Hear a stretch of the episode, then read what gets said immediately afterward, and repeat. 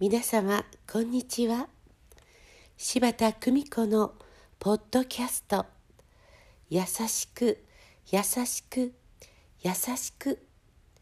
日々の暮らしの中に優しさをお届けいたします。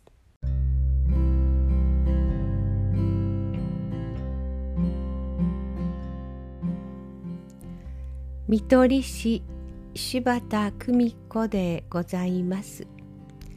幸せになるヒントから夕日の中美しく光る海の主に勢いよく魚が飛び跳ねる。それはまるで和みの里を励ましてくれるかのようだ。そんな夕暮れ私は一本の電話を受けた。プルデンシャルボランティア賞に16歳の和みの里のボランティアさんが選ばれたとの知らせだった。今年4月高校受験に失敗した彼女は自ら選んでこの離島の看取りの家和みの里に自分探しに訪れた。彼女の役割はまずは料理番。時間をかけて真心を込めて作る料理こそ。高齢者の天使様の命を支える大切な仕事だと学んでいく。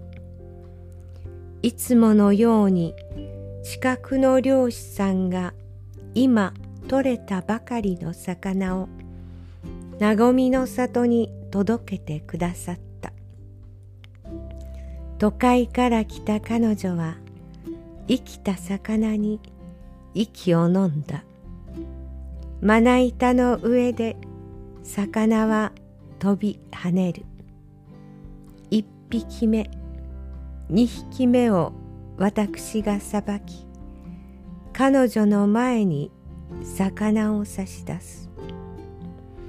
私にはできません。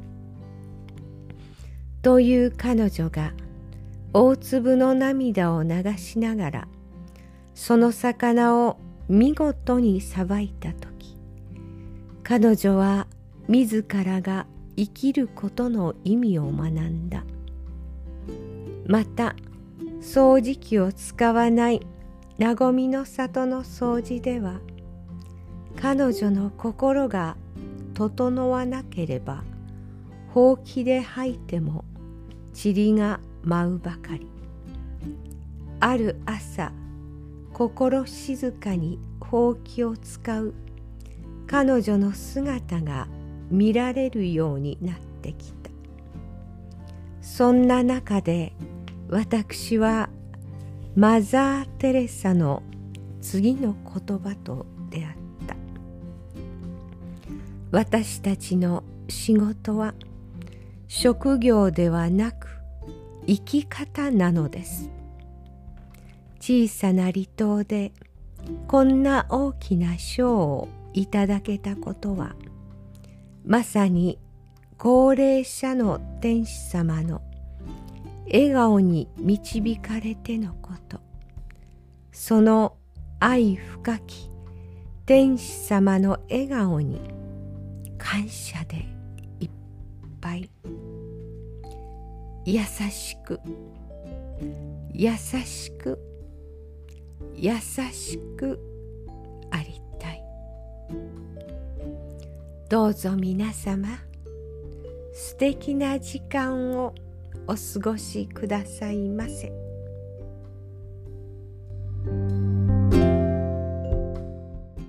ご視聴ありがとうございました。